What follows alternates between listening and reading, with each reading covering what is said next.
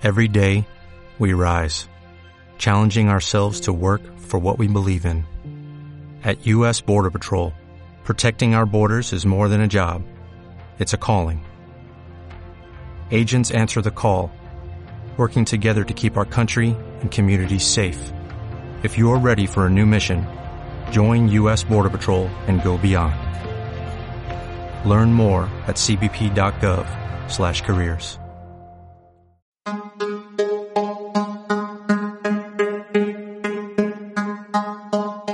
Las Olimpiadas de Montreal 76 fueron un desastre en muchos sentidos. Se vivieron bajo una enorme tensión por amenazas terroristas. Varias delegaciones de África cancelaron su participación como protesta contra el racismo. Los chinos no fueron por sus conflictos con Taiwán. Y esos problemas políticos se sumaban a los grandes conflictos de la Guerra Fría. Además de los asuntos internacionales, localmente también había muchos problemas. Primero porque en Quebec se intensificaban los movimientos por la independencia de Canadá. Luego se inició una huelga que detuvo la construcción de carreteras, trenes y estadios a pocas semanas del inicio de los Juegos. Y por si fuera poco, la ciudad se hundió en una deuda que tardó más de 30 años en pagar. A pesar de todas esas dificultades, Montreal 76 será recordado por haber alcanzado la máxima gloria deportiva, la belleza absoluta, la sublime presencia de Nadia Comaneci, que a sus 14 años, ella sola salvó los Juegos Olímpicos. Paradójicamente, en este mismo estadio participó un ucraniano que representó lo opuesto al honor. Fue una vergüenza olímpica, un atleta despreciable, burdo, divertido, brillante. Un tramposo extraordinario.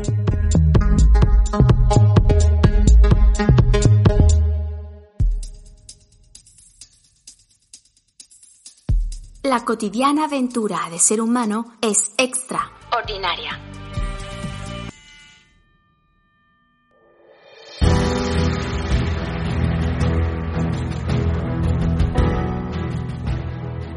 En 1922 Ucrania se integró a la Unión Soviética y en septiembre de 1937, en la pequeña localidad de Poltava, nació Boris Onishenko, uno de los mejores atletas que había visto su país.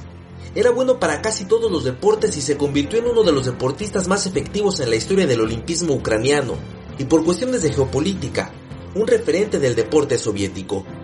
Desde la adolescencia practicó diferentes deportes y al final se especializó en pentatlón moderno, una disciplina olímpica que incluye cinco pruebas, tiro con pistola, esgrima, natación, salto ecuestre y carrera. Las pruebas que un soldado debe dominar, y Boris Onishenko, además de ser un atleta de élite, también un soldado destacado del ejército rojo soviético.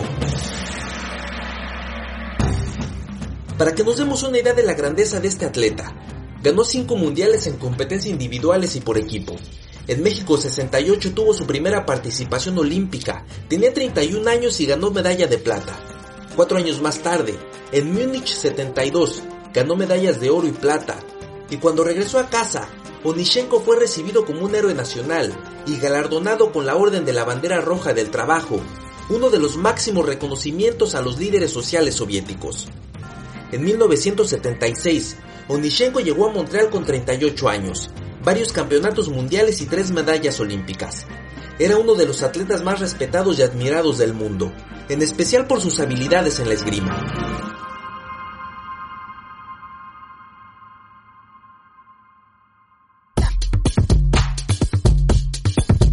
Pero recordemos cómo se competía en la esgrima en 1976. En esa prueba los competidores usan unos petos con sensores que se activan cuando la espada los toca con una presión determinada. Al contacto, se activa una señal eléctrica y eso enciende una luz en el marcador que significa un punto para el que logra tocar con la espada el peto del contrario. Onishenko era uno de los favoritos, por lo que fue normal que haya ganado sus primeros combates. Sin embargo, sus victorias habían sido un poco raras. Para el duelo final, se enfrentó con un viejo conocido, el capitán británico con quien ya había competido en muchas ocasiones y en diferentes países. Ambos conocían sus estrategias de defensa y ataque, el combate entre ellos era un clásico que el mundo esperaba. Durante el enfrentamiento, en un momento específico, el foco de los puntos se encendió de forma dudosa. Inmediatamente, el equipo británico exigió a los jueces que examinaran y corrigieran el error, incluso que revisaran las espadas. Cuando los jueces examinaron el arma de Onishenko, descubrieron un sofisticado mecanismo electrónico capaz de encender la luz del marcador y sumar puntos. Al principio Nishenko negó la trampa, pero ya no tenía nada que hacer. Fue expulsado junto a todo el equipo soviético. Onishenko fue despreciado por todo el mundo, especialmente por su propio equipo que incluso intentaron agredirlo, y tuvo que salir de la Villa Olímpica escoltado por la policía. Esa misma noche, Onishenko se fue directo al aeropuerto, cargando con él una vergüenza olímpica.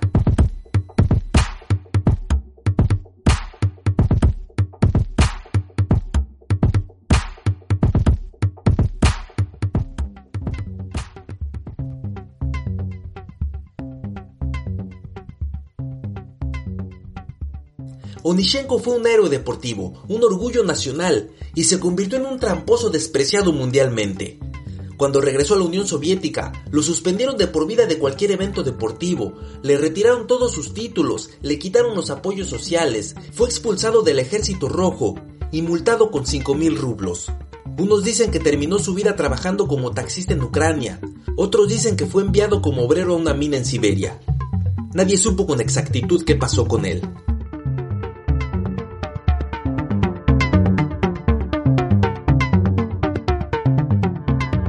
Jamás sabremos por qué un campeón mundial y olímpico, una leyenda del deporte y el mejor en su disciplina, hizo trampa en uno de sus últimos Juegos Olímpicos. Onishenko no necesitaba nada para demostrar su grandeza. El mundo entero ya lo reconocía como el mejor esgrimista de su época.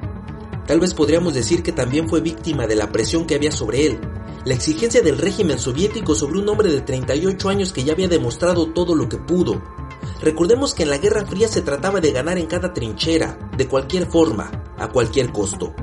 En el caso de Onishenko no funcionó, no solo no ganó, perdió todo lo que ya había conseguido.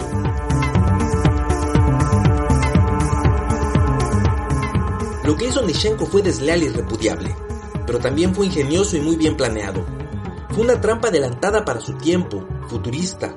Fue todo un trabajo de inteligencia y tecnología digno del espionaje de los 70. Onishenko nunca delató a nadie, asumió toda la responsabilidad del diseño y la ejecución del plan, aunque parece imposible que todo ese trabajo de ingeniería hubiera recaído en un solo hombre, que además se preparaba para competir en el nivel más alto posible.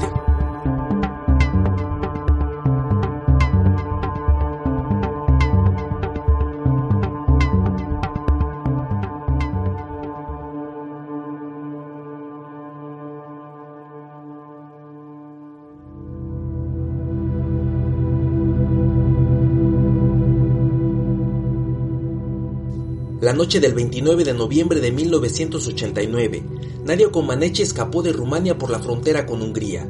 Después demandó asilo político y pidió que la llevaran a Estados Unidos. Salió para buscar libertad, había sido un títere del dictador rumano y hasta se le relacionaba con el hijo del tirano. Comaneci y Yonishenko son polos opuestos, la luz y la oscuridad, la fama y la infamia. Al final, los dos atletas que compitieron aquí, en el Estadio Olímpico de Montreal, fueron víctimas de un mismo poder que los presionaba a ganar a cualquier costo. Ella lo hizo con magia natural, él con un muy avanzado sistema tecnológico. Ella alcanzó la gloria, él se hundió en la vergüenza, pero ambos sufrieron la misma dolorosa obligación del triunfo.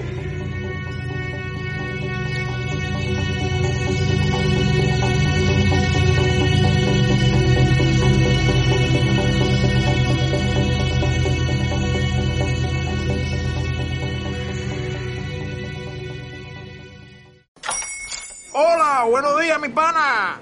Buenos días, bienvenido a Sherwin Williams. ¡Ey! ¿Qué onda, compadre? ¿Qué onda? Ya tengo lista la pintura que ordenaste en el ProPlus app. Con más de 6.000 representantes en nuestras tiendas listos para atenderte en tu idioma y beneficios para contratistas que encontrarás en aliadopro.com. En Sherwin Williams somos el aliado del PRO.